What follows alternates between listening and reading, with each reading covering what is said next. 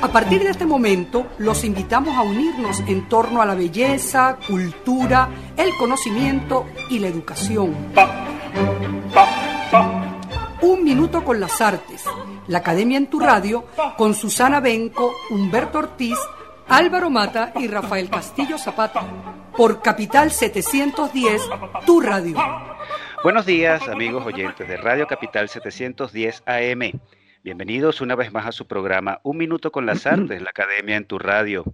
Esta mañana estaremos acompañándoles Nelson Rojas y Raúl Sánchez en el control, edición y montaje, Jorge Duque en la producción y coordinación de la estación, Valentina Graciani en la producción del programa, y frente al micrófono, como siempre y con mucho gusto, Susana Benco, Humberto Ortiz, Rafael Castillo Zapata y Álvaro Mata, todos bajo la dirección de Radamés Lebrón.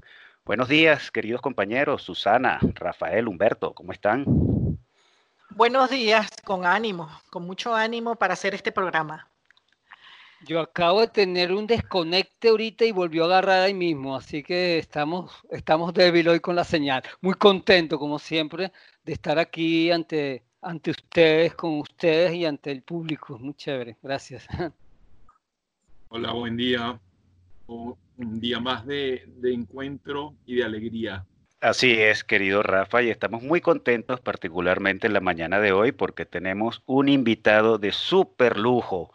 Se trata de Ángel Hurtado. Ángel Hurtado es pintor, fotógrafo, cineasta y documentalista. Ángel fue miembro del Taller Libre de Arte a finales de la década de los años 40 del siglo pasado. En los años 50 viajó a París donde estudió cine y trabó relación con artistas de la talla de Auguste Herván, Wilfredo Lam, Víctor Basarelli y Roberto Mata, por solo mencionar unos poquísimos. Visitó a Pablo Picasso nada más y nada menos en su villa La Californie en Cannes y asistió a las clases de Jean Cassou en la Sorbona. Ya de regreso a Venezuela, Ángel Hurtado se dedicó a la docencia de pintura, dibujo y fotografía en la Escuela Cristóbal Rojas y de periodismo cinematográfico en la Universidad Central de Venezuela. También dirigió el Departamento de Cine de la Televisora Nacional de Venezuela, donde realizó la serie de documentales El arte en la pantalla, sobre arte venezolano, con la colaboración de Clara Diamant de Sujo.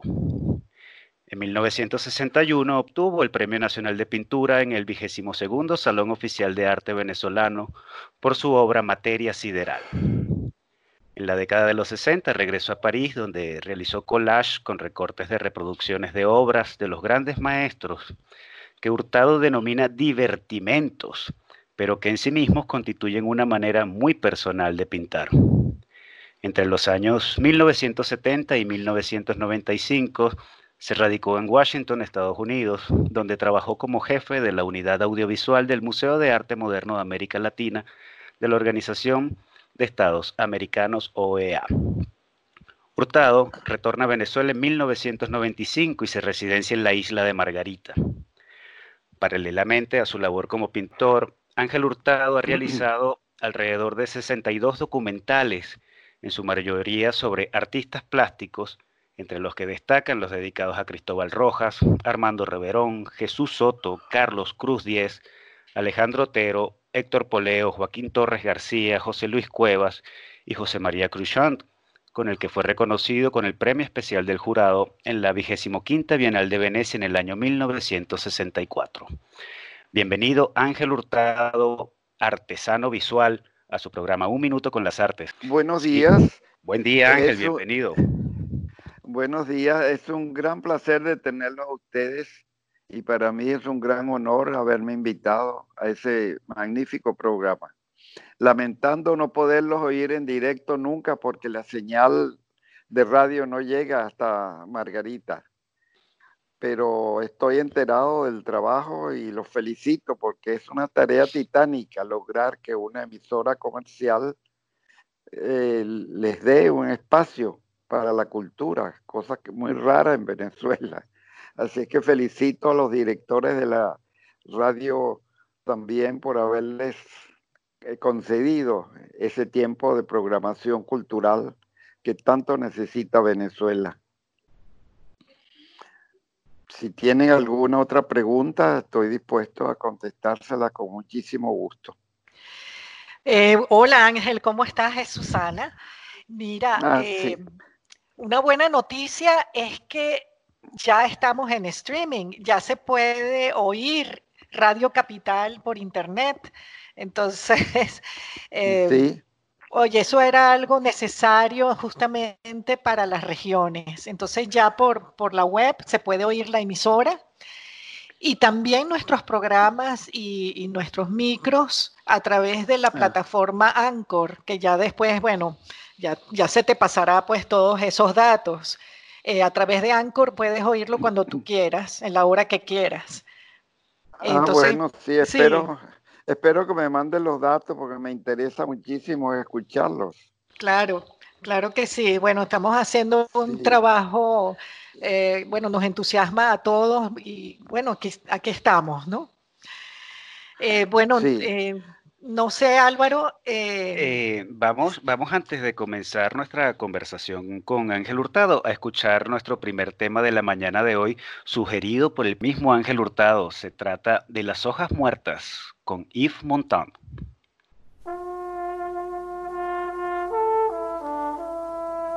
Oh, je voudrais tant que tu te souviennes des jours heureux où nous étions amis.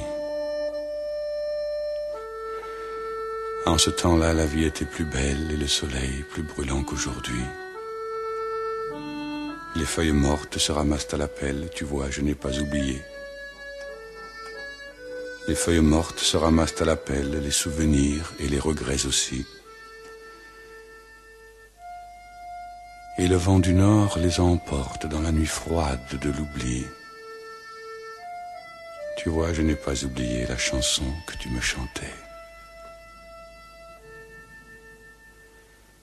C'est une chanson qui nous ressemble. Toi, tu m'aimais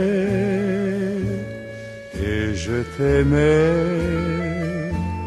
Nous vivions tous les deux ensemble. Toi qui m'aimais, moi qui t'aimais. Mais la vie sépare ceux qui s'aiment tout doucement, sans faire de bruit. Et la mer efface sur le sable les pas des amants désunis.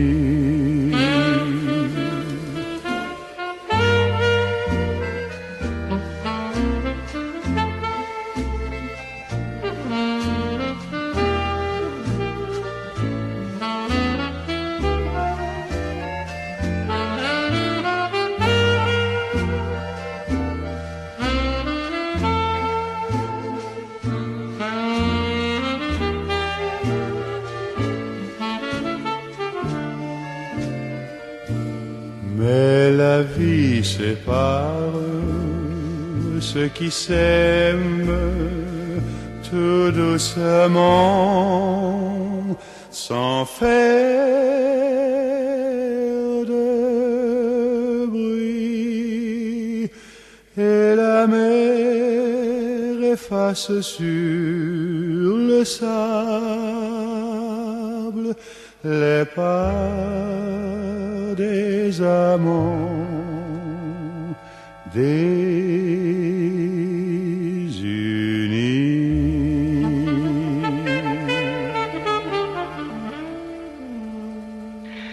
hojas muertas con el inmortal Yves Montand, un gran tema musical recomendado por el maestro Ángel Hurtado, con quien vamos a comenzar a conversar a continuación. Susana, ¿quieres enfilar tú los fuegos?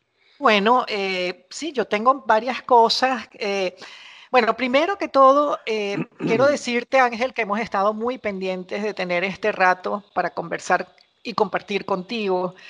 eh, sobre todo, oír, oírte a ti directamente y no solamente a través de las lecturas o otros medios sobre tus experiencias, sino que en verdad es un honor que lo podamos eh, compartir contigo, ¿no? Eh, sobre todo también porque, bueno, que tienes un trabajo tan amplio como pintor y por supuesto también como cineasta. Eh, y bueno, has tenido una, una trayectoria realmente admirable en, ambas, en ambos medios y, y, has dado un, bueno, has dejado un legado tan importante también como documentalista sobre arte y bueno, sobre eso también hablaremos de lo que se pueda haber conservado de todo ese material, en fin, de acuerdo pues a unas, eh, unos testimonios que tú nos, que, hemos leído al respecto, ¿no?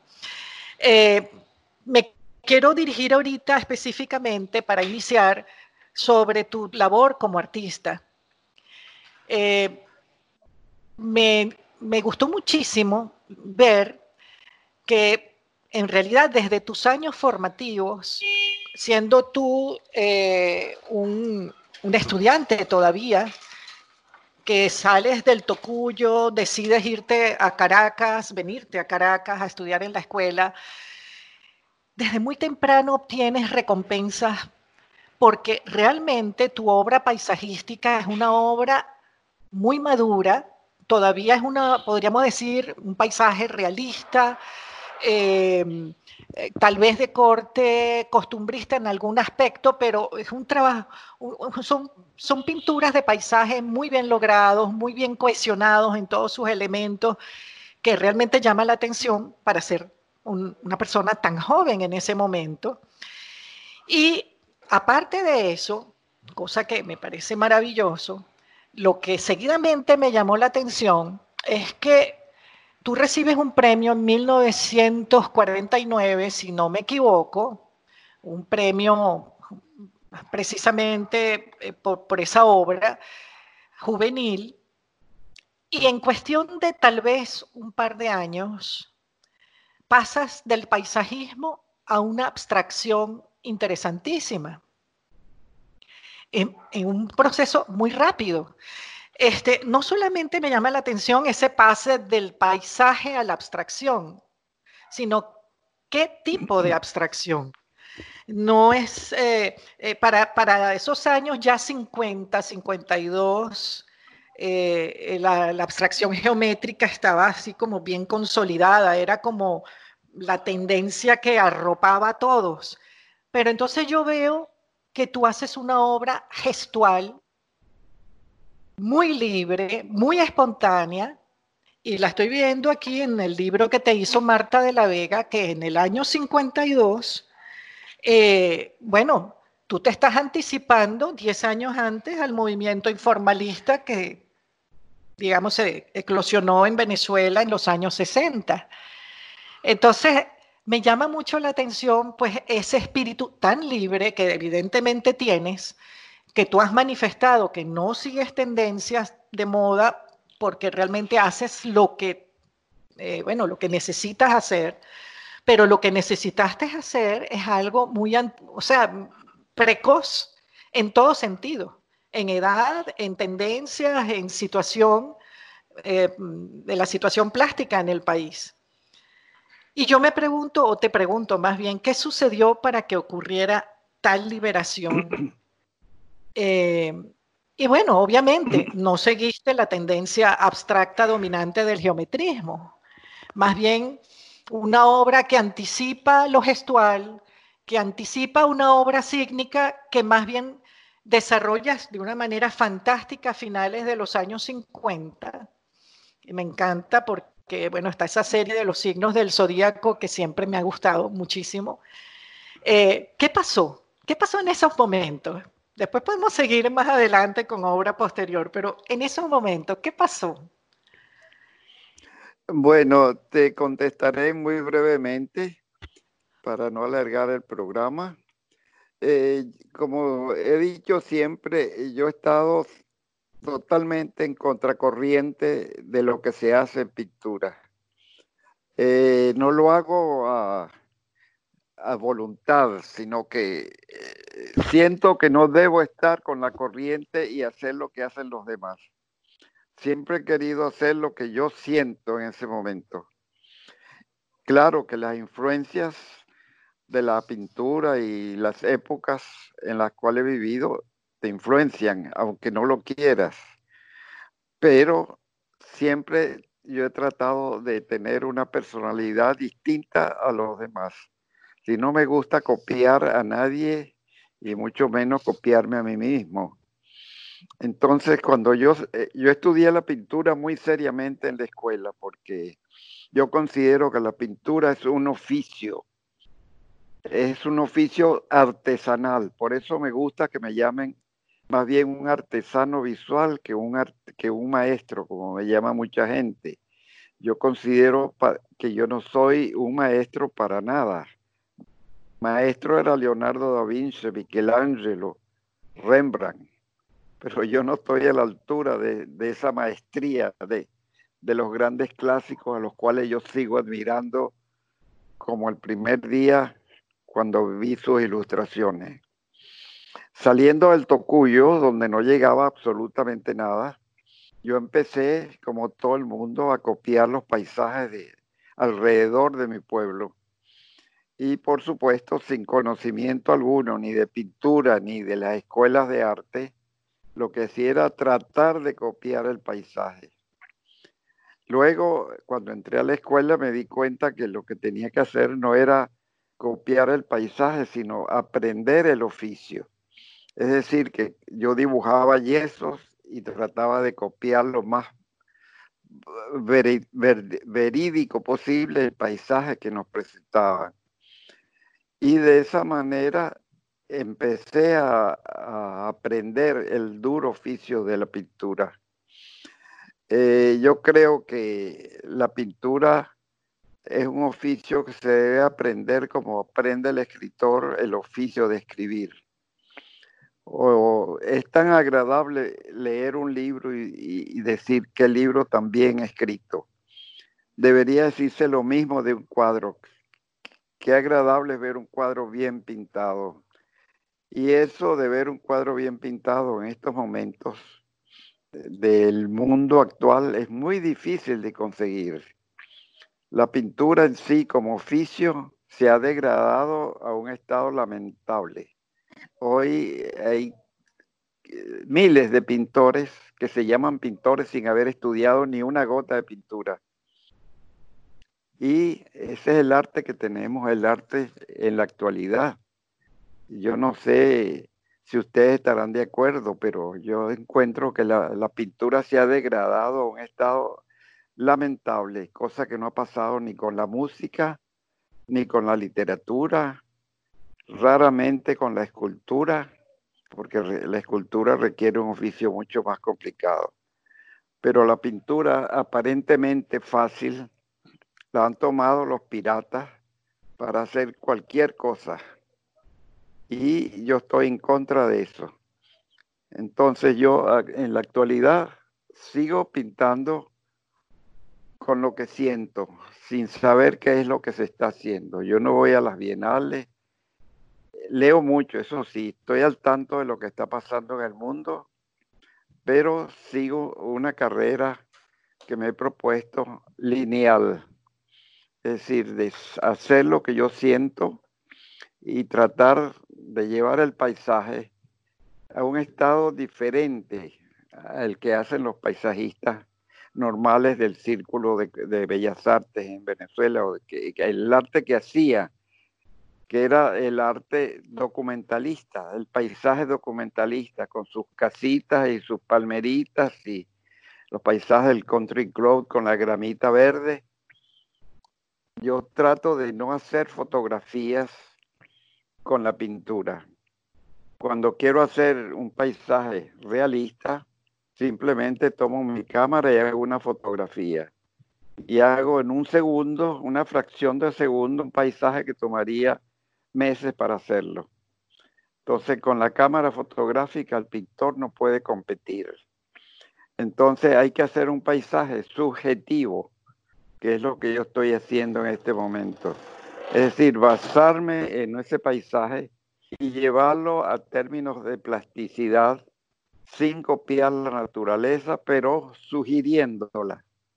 Es decir, que la gente cuando vea el cuadro que tiene colores distintos a los que él está acostumbrado a ver en el paisaje, son colores que se armonizan. La naturaleza a veces armoniza, otras veces no.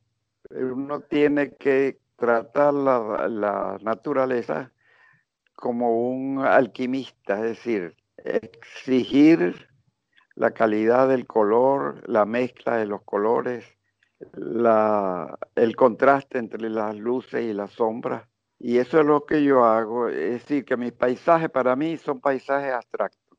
La naturaleza es abstracta. Un tepuy es una forma abstracta, es una forma rectangular de piedra, es una escultura, una escultura de las primeras esculturas que hizo la naturaleza, porque son excreciones que brotan de la tierra y ahí están perennes por muchos años. Y he tratado ese tema últimamente, extrañado de que los pintores venezolanos no hubieran nunca estudiado ese, ese paisaje. Sobre todo los paisajistas del Círculo de Bellas Artes se contentaban con el Ávila solamente y no se movían de Venezuela, de Caracas. Y yo, he tratado de hacer ese paisaje de los tepuyes que me parecía un tema inédito y como te digo, es, para mí son paisajes abstractos. Yo lo que hago es sintetizarlos, no los estilizo. Estilizar es una palabra que yo detesto porque estilizar en pintura es hacer arte decorativo. Lo que hago es eh, sintetizar, sacar la, médula del paisaje y quitarle todos los aspectos pintorescos del paisaje. Es decir, que no sea ni realista ni documentalista, simplemente un paisaje inventado por mí mismo basado en la naturaleza del cual soy un amante eterno. Eh, no sé si me explicaré o si me explico bien. Sí, pero eh, en efecto, Ángel, y, yo quería pulsar un poco más acerca de esto de, los paisajes, porque como bien dice Susana, desde el comienzo de tu carrera el paisaje ha sido un motivo reiterado en tu obra, ¿no? Pero yo creo que es a partir de los años 80 cuando te dedicas de lleno a él a través de esos tepuyes que refieres. Pero no se trata, como bien dices, de paisajes convencionales, sino de especies de paisajes interiores, como creo que los llama. Sí, exactamente, son paisajes interiores. Pero son paisajes que evocan Sí, mucho antes del, del 80 yo empecé ese tipo de paisaje. Curiosamente, yo empecé, el primer paisaje de Tepuy lo hice en Washington, en el año 73 más o menos, que se llamó, eh, yo estaba haciendo una pintura abstracta porque estaba recién llegado de París, donde hice pintura abstracta, totalmente abstracta, sin alusiones a nada. Cuando llegué a Washington em, empecé a, a pintar y de pronto empezaron a salir esas formas en forma de tepuy, sin quererlo yo.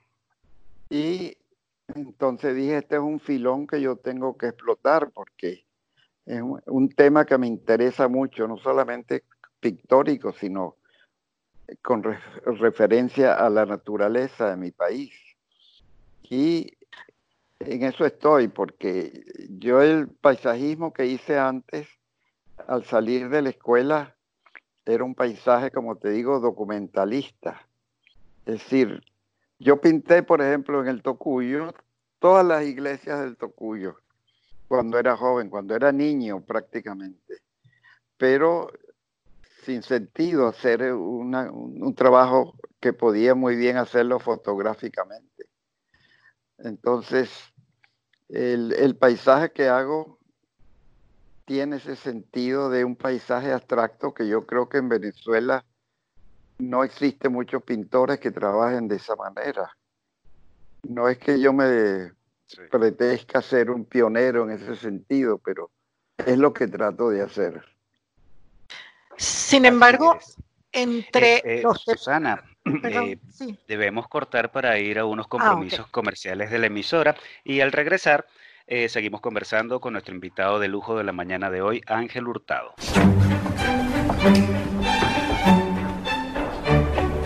No se aparten del dial, ya regresamos en Un Minuto con las Artes.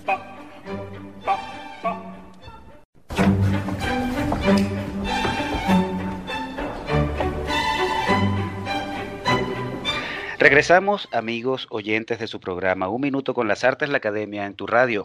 Eh, después de estos compromisos comerciales, seguimos conversando con Ángel Hurtado. Susana. Sí, tenía una, pregunta tal vez un poco amplia, eh, porque eh, saltamos del paisajismo documental a los tepuyes, pero antes de eso hubo unos momentos interesantísimos en la obra de Ángel porque él tiene, por un lado, esa obra sígnica que comenté, hecha con una gestualidad muy libre eh, y es una obra abstracta. Eso, por otro lado, lo lleva a, a una obra más bien sígnica, figurativa, pero también al mismo tiempo a una abstracción informal muy matérica, de modo que en la materia uno puede presentir también naturaleza, eh, porque hay como una condición bastante fuerte con la materia y con el color. Y después de eso están lo que considero como esos paisajes siderales, que no llegan a ser propiamente paisajes terrestres, pero que pueden ser, bueno, no sé, planetarios. Y lo que me interesaba de esa etapa, primero era, bueno, el trabajo del color, por un lado, porque eh, el color, si bien tú has dicho que eres más bien valorista, es decir, que lo tuyo es más un trabajo de luz y sombra, el color tiene en muchos momentos una importancia tremenda. Pero además del color, justamente está el trabajo con la luz.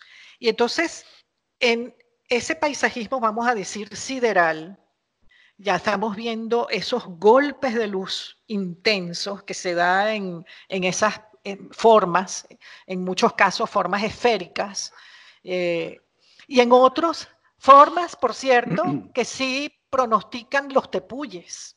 Ya en ese paisajismo sideral yo veo en efecto cómo se va conformando la, figura de los tepuyes. Y entonces, con respecto a la luz, eh, yo me preguntaba justamente, hay, hay una constante, en verdad, en la luz, tanto en esa etapa, vamos a decir, sideral, como luego el pase a los tepuyes y ya a, esta zona geográfica precisa nuestra en Venezuela.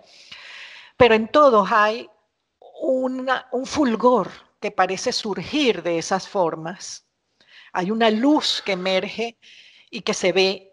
Y yo me pregunto, esa constante de la luz tiene que ver con la fotografía y el cine, por esa tremenda experiencia que has tenido con esos otros medios que justamente se sustentan en la luz. Esa sería, pues, digamos, la, otra pregunta que, que, te hago. Bueno, este, eh, mira, yo siempre he estado interesado en el claroscuro.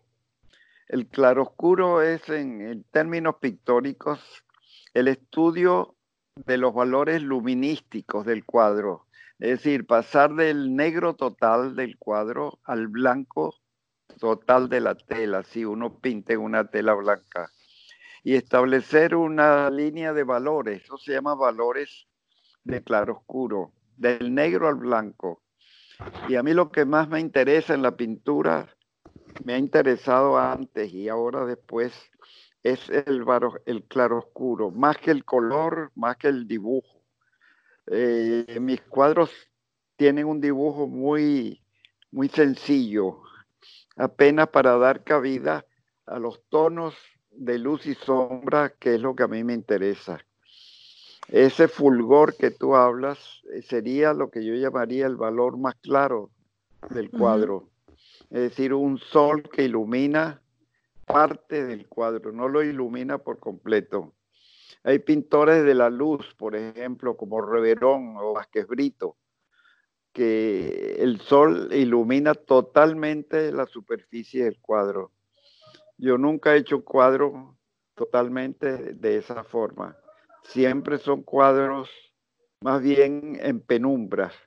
Lo mío son las penumbras, es decir, lo que está entre la luz y la sombra. Y me interesa eso y me ha influido mucho en eso el cine sobre todo, porque cuando yo estoy filmando una película y yo miro por el visor, yo estoy pintando. Es decir, yo estoy buscando formas, no me importa lo que va a decir la persona o lo que, o lo que esté delante del objetivo, me interesa la luz y la sombra, igual que en la pintura. Entonces, en el cine es más fácil porque tú tienes reflectores y puedes mover los reflectores, aumentar la cantidad de un lado, poner una, una, bandera, lo que se llama, delante del, del reflector para disminuir la intensidad de la luz. Y todo ese es un trabajo de claroscuro. Ya sea en pintura o en cine, es el mismo problema. Entonces, para mí no hay dicotomía entre cine, fotografía y pintura. Por eso me considero un pintor visual o un artesana visual porque me gusta hacer el trabajo bien, bien acabado, como lo hacen los artesanos con una cerámica o con una pequeña figurita. Pero ellos eh, están muy fuera de los elementos, digamos, eh, que no son formales. Entonces, eh, a mí me, gusta mucho mezclar la formalidad con el espíritu y hacer algo que no sea, que esté en término medio entre el cerebralismo y la sensibilidad. Eso es lo más difícil porque yo considero que los artistas se, dividen en dos, los cerebrales y los, eh, vamos a decir, sentimentales o románticos yo me inclino por el segundo grupo. Nunca he podido entender el arte cerebral, el arte ese de, trabajar con tiralíneas y líneas rectas. Eh, nunca lo, he podido comprender. Eh, en mi época gestual se ve mucho mejor eso, la, época que habla Susana del gestualismo. Yo hacía esos cuadros rápidamente es, una mezcla. Son gestuales, son, eh, por así decirlo, salen sin, sin pensarlo, pero inconscientemente uno piensa. Ya como uno tiene el cerebro más o menos adiestrado en las composiciones, los gestos no son totalmente este, abstractos. Alfredo Bulton decía que yo nunca había sido un un pintor, eh, ¿cómo se En la época de los 60, que estaba en boga, el tachismo. informalista. Eh, el informalista, sí. Que yo nunca fui un informalista, porque todos mis, eh, mis trabajos informalistas eran calculados igualmente. Y tenía razón, yo nunca me considero informalista porque hacer un trabajo para que salga algo por casualidad no me interesa. Me interesa siempre llevar un control, el control mental de la obra, pero eso es lo difícil, el equilibrio entre el cerebro y el sentimiento. No sé si he contestado poco tu, pregunta, Susana, tú me dirás. Eh, sí, es un poco contradictorio pensarlo así. es un poquito. ¿Aló? ¿Se oye? Sí. ¿Sí? Sí, yo quisiera decir algo después de la sesión. Sí, porque, bueno, escuchando al maestro, eh, aunque él no quiere que lo llamemos maestro, sin duda alguna lo es. Eh, escuchándolo, bueno, no sé por qué me recordaba mucho a Cézanne. Obviamente usted entre Mondrian o tú entre Mondrian y, y Cézanne eliges a Cézanne, ¿verdad? por esa mezcla. Por entre, supuesto. Entre por supuesto. Claro. Sí. Claro. Mira, yo, yo, creo que ya, ya nombras a, a, Mondrian yo creo que es el, el antipintor. Yo nunca he podido soportar a Mondrian. Un tipo que renunció, es, un tipo que renunció a todo.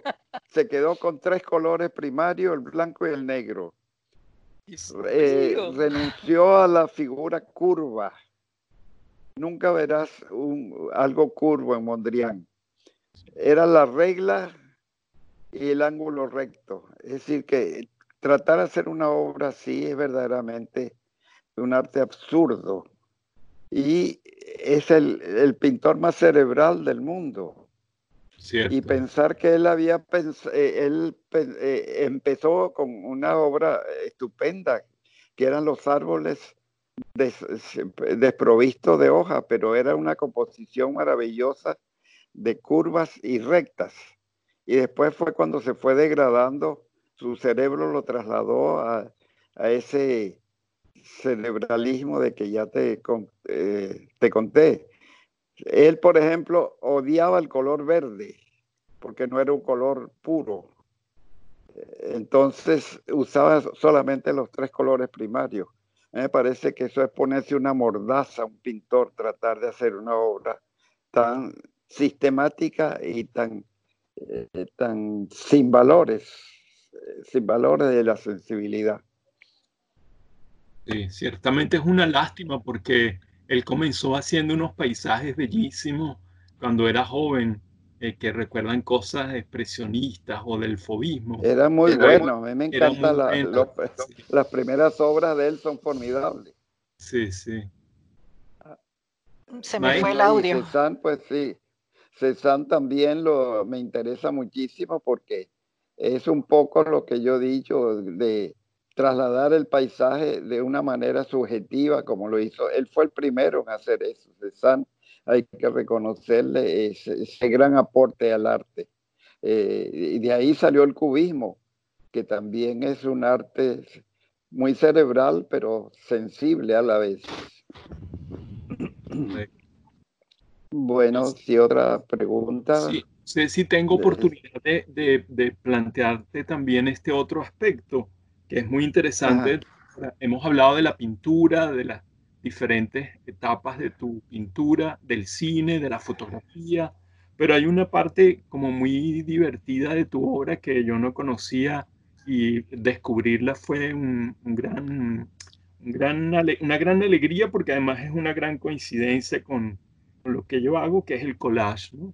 Y esos collages tuyos tan hermosos que son tributos a la pintura, eh, eh, homenajes, y tú estabas hablando antes de que para ti lo importante es el juego del contraste de luz y sombra, la penumbra, el claroscuro, y eso me recordó uno de esos collages bellísimos que es tu tributo a Caravaggio, eh, y qué, bella composición con elementos que, que tú trasladas directamente de láminas de reproducciones de la pintura de Caravaggio y construye un Caravaggio apoteósico a partir de lo que le robas, digamos, a las ilustraciones de los cuadros de Caravaggio. Esto tú lo llamaste, creo, divertimentos, ¿no? Y me, gustaría, me gustaría que hablaras a la audiencia sobre esa manera de jugar con la pintura como una parte lúdica de tu experiencia con el arte. Sí, bueno, sí, exactamente. El collage para mí, yo lo llamo divertimento porque yo lo hago entre cuadro y cuadro. A veces que estoy falto de inspiración y me pongo frente a la tela y no hay yo qué hacer. Entonces me dedico a leer. Yo soy un gran lector, de eso me precio soy como Borges que decía que él se preciaba no de los libros que había escrito, sino de lo que había leído. A mí me pasa igual con la pintura. Eh, no lo que he leído solamente, sino lo que he visto. He conocido todos los museos más importantes del mundo, afortunadamente, en persona. Y entonces, cada vez que iba a un museo me llevaba reproducciones de aquellos cuadros que me interesaban he gastado una fortuna en hacer esos, esos collages porque trato de buscar las eh, reproducciones mejores que no se decoloren con el tiempo.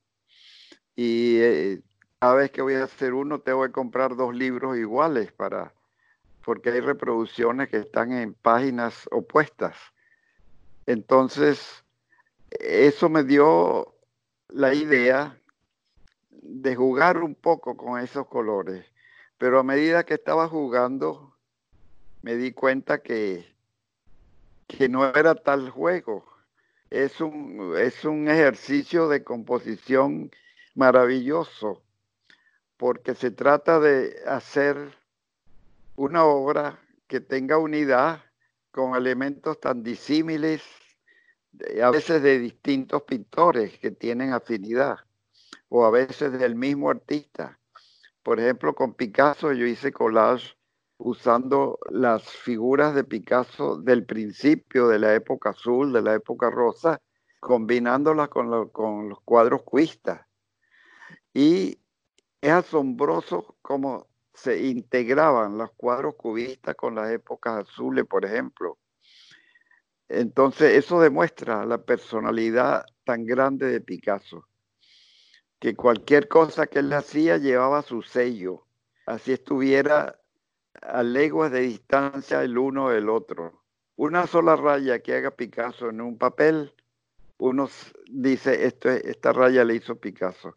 Es la personalidad más grande que existe en el arte yo creo que eh, Picasso fue el, el rey, el que dominó el siglo XX completamente. Después de Picasso no he visto otro, no, no veo cuál es el, va a ser el Picasso del siglo XXI. Y bueno, los collages son, entonces ya dejaron de ser divertimentos para hacer un trabajo muy complicado y muy, eh, ¿cómo se puede decir? Que me ayuda, me ayuda mucho con la pintura, sobre todo con la composición. Un trabajo de composición y de iluminación al mismo tiempo. Hay que combinar los cuadros oscuros con los claros y es un trabajo pues tan serio como hacer un cuadro. Ya no es un divertimento solamente, es un trabajo plástico en su propio, con valor propio. Correctísimo. no sé si, si, estás de acuerdo conmigo. Sí, por supuesto. ese aspecto. Totalmente de acuerdo. La cosa que más destaca de su trabajo eh, con los collages es precisamente la composición, la maestría en la composición, en la, diversidad de elementos y cómo lo integras en una, una totalidad armónica extraordinaria. Sí, ese es un trabajo que yo considero que tiene la misma importancia que mi pintura o con mi cinematografía. Eh, va a la par porque es un trabajo muy serio, que yo lo empecé efectivamente, como tú dijiste, como un juego. Y yo también lo pensé como un juego para divertirme, pero no, se me ha convertido en una tarea tan difícil como pintar un cuadro. Sí. ¿Hay alguna otra pregunta? Sí, dime. Sí, Ángel, yo quería preguntarte algo acerca de una etapa de tu obra que, a mí me gusta muchísimo, por la que siento debilidad, que son esos paisajes siderales. Y es que, bueno, como dijo Susana, buena parte de la década de los 60 la dedicaste a esos bellísimos paisajes siderales que son representaciones de un cosmos imaginario. Y quizás justamente por eso son paisajes tan quemantemente reales. Eh, eh, tú dijiste en algún momento, me gustaba el espacio sideral porque era mágico, desconocido.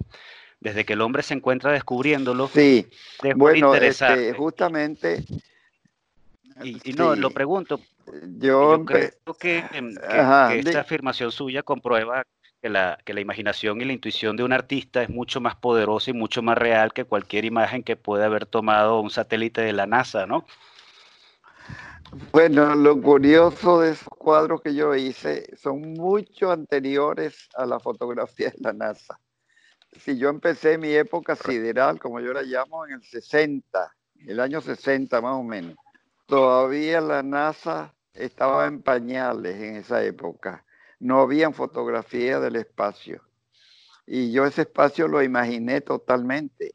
El cuadro mío que ganó el premio nacional se llamaba eh, materia espacial. Y yo hacía esos cuadros totalmente eh, de forma empírica, porque yo no tenía ningún asidero. Es decir, nunca había estado en el espacio ni, tampoco lo, lo, había visto porque no se ve. Entonces son paisajes siderales inventados. Luego, cuando la, la NASA mandó los satélites e inventó los grandes, el Hubble, eh, el, el poderoso telescopio Hubble, hizo esas fotografías maravillosas que se parecían a mis cuadros. Entonces fue al revés. Yo diría que más bien la NASA, la NASA me copió en vez de yo copiar a la foto de la NASA. Sí, en vez de yo copiar a la NASA. Ahí está mi cuadro del 60, compáralo para que vea que no había ningún tipo de fotografía en esa época del espacio. Correcto. vino muchos años después muchos años después. Bueno, Ángel, yo quería pulsar también otra cosa que, de tu obra, que es la ausencia de la figura humana. La figura del hombre en tu obra no existe, apenas una brevísima eh, eh, alusión en tus trabajos juveniles de niños, como dices tú, y es como si el hombre fuera algo prescindible, algo pasajero, acaso un simple viajero en medio de una ah, escenografía primigenia y eterna, ¿no? Bueno, este, es decir, yo he eliminado al hombre de la pintura, porque yo, yo encuentro que la pintura es el arte de lo estático y el hombre no es nunca estático, el hombre es movimiento. Entonces, cuando yo tengo que, si hay un hombre que me interesa, tampoco lo fotografío, porque la fotografía es estática. En cambio, el hombre piensa y habla y para eso el medio ideal de tratar al hombre es el cine, porque capta su movimiento, capta su voz, capta lo que dice. Entonces cuando yo tengo que trabajar con un hombre tan complejo como era Soto, por ejemplo, o como era Torres García, me interesa, bueno, en Torres García sí ya no lo pude hacer porque era, ya había eh, muerto, pero con Soto sí, porque Soto hablaba, exponía su pensamiento y no solamente era su obra fija que salía, sino que su obra se movía. Entonces el cine para mí es el arte del cinetismo por excelencia. Yo me considero cinético cuando hago cine y me considero fotógrafo porque el cine son 24 fotografías por segundo. Entonces es cuestión de ver cuál es el arte que más me sirve a mi propósito. Eh, yo he eliminado el hombre de mis pinturas porque creo que el hombre es un depredador del paisaje. El hombre lo que hace es destruir el paisaje. Es una ventaja, por eso me gusta tanto la gran sabana, porque el hombre no ha llegado hasta ahí. El día que el hombre llegue a, los tepuyes, lo destruyera. Pondrá un McDonald's en, la cima de los tepuyes y acabarán con el misterio de los tepuyes. Sí, entonces esa es la dicotomía o la dualidad la mía de, los... Por eso trabajo con, con los diferentes medios audiovisuales que me facilitan mi trabajo. Si es con movimiento, cine. Si es estática, pintura. A propósito, a propósito de esos paisajes, Ángel, ¿por qué escoger Margarita como sitio de residencia? A eso yo agrego, a eso yo agrego eh, también no pintar justamente el mar. Teniéndolo. Bueno, el mar, el mar lo he pintado. Yo cuando me fui de Washington me vine directamente a Margarita. Quise evitar Caracas porque estaba saturado de la llamada civilización de, de Francia y de Estados Unidos, donde pasé 36 años fuera de mi país. Entonces necesitaba urgentemente la naturaleza, el contacto con la naturaleza.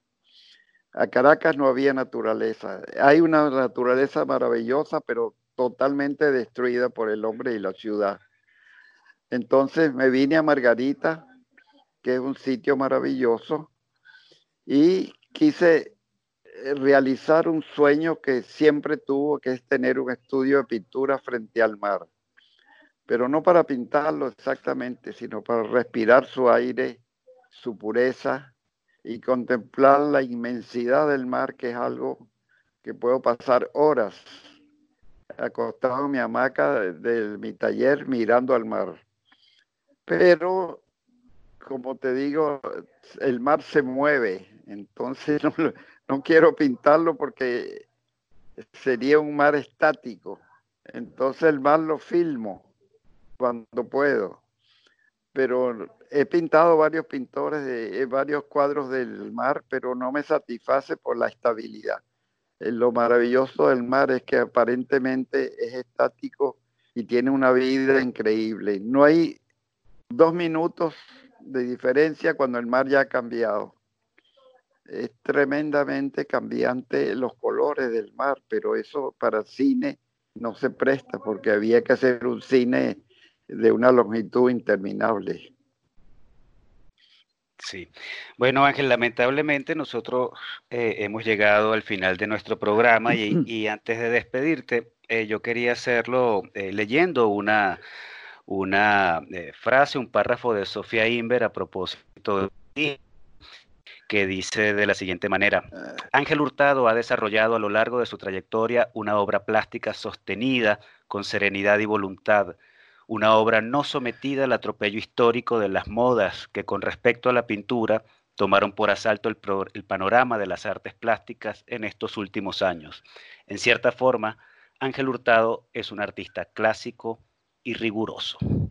Muchas gracias Ángel Hurtado por acompañarnos en esta edición especial eh, durante la mañana de hoy. ¿Aló? ¿Me oyes? Te escuchamos, Ángel. Dejamos los micrófonos para que te despidas de la audiencia. Ah, bueno, pues eh, muchísimas gracias a ustedes, al panel que tan gentilmente me han invitado. Ha sido un placer para mí. Lamento mucho que mi, mi oratoria sea tan deficiente, pero la verdad es que con la edad que tengo, he llegado a los 93 años y tengo muchas fallas en mi memoria, las palabras se me escapan, no recuerdo su significado, pero ahí estoy, luchando hasta el último suspiro, como diría Buñuel, otro de mis ídolos. Oye, te voy a decir que, vitalísimo te sentí. Con la memoria muchísimas gracias. muchísimas gracias por, por la invitación y mis felicitaciones por ese programa y felicitaciones a la directiva de esa emisora Radio Capital por haberles permitido ese espacio tan necesitado en la cultura del, país. Hasta luego y muchas gracias. Agradecidos nosotros, Ángel, un millón. Y así que pasen 100 años, como diría Elisa Lerner. Así es. Gracias. Vale. Un abrazo, Ángel. Bueno, amigos bueno, oyentes. Susana. Muchas gracias por la invitación. Hasta luego. Nosotros, amigos oyentes, hemos llegado a esta edición especial de la mañana de hoy de su programa Un Minuto con las Artes. Estuvimos acompañándoles en el control de estudio, edición y montaje Nelson Rojas y Raúl Sánchez, en la producción y coordinación de la emisora Jorge Duque, en la producción de Un Minuto con las Artes Valentina Graciani, y un gusto compartir con ustedes, como siempre, Susana Benco, Humberto Ortiz, Rafael Castillo Zapata y Álvaro Mata todos bajo la dirección de Radamés Lebrón. Invitamos a nuestra audiencia a seguirnos en Instagram por arroba un minuto con las artes, este uno en número. Nos escuchamos el próximo miércoles.